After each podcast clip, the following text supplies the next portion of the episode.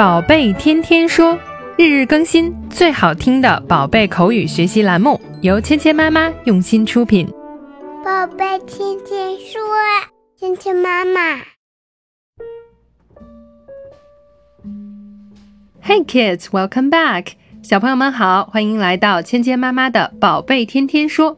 今天千妈和博宁哥哥会带给你一个什么样的对话呢？那我们今天的内容啊，和穿什么衣服有关系。很多小朋友啊，对自己的着装都有自己的主见了。那慢慢长大呢，小朋友都要去选择自己今天穿什么衣服。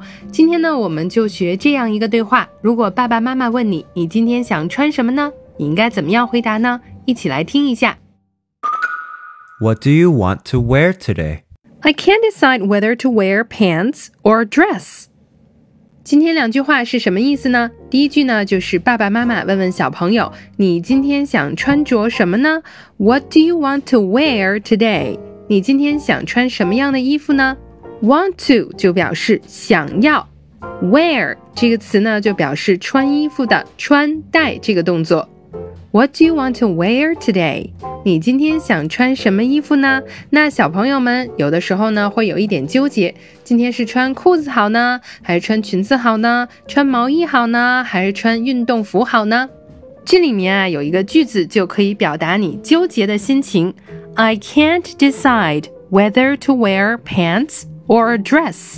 我还没有决定到底是穿裤子呢，还是穿上一件裙子呢？I can't decide，我不能决定。Decide 就是决定的意思。I can't decide，我不能决定 whether to wear pants or dress，到底是穿裤子还是穿裙子。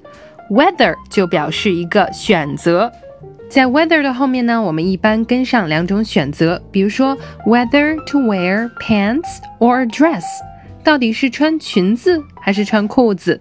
I don't know whether he is coming or not。 我不知道到底他是来还是不来。那在这里呢，小朋友们纠结的是穿裤子还是穿裙子。I can't decide whether to wear pants or a dress. Pants 裤子。那小朋友注意到呢，这个词是复数的形式，因为裤子呢有两条裤腿儿，所以裤子这个词我们用的是复数的形式 pants。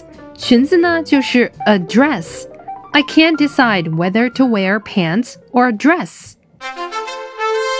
那今天呢，我们学了两个单词，第一个呢就是我们说的裙子，dress，dress，dress，dress，dress，裙子。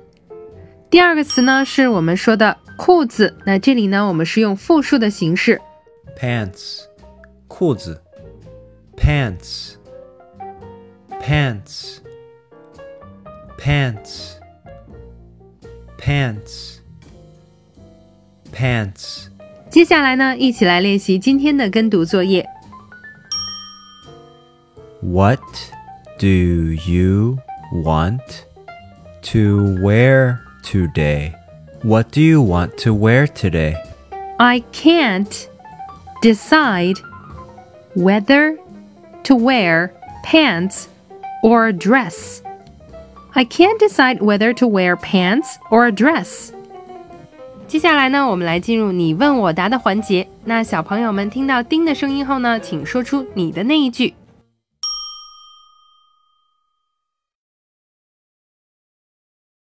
I can't decide whether to wear pants or a dress. What do you want to wear today?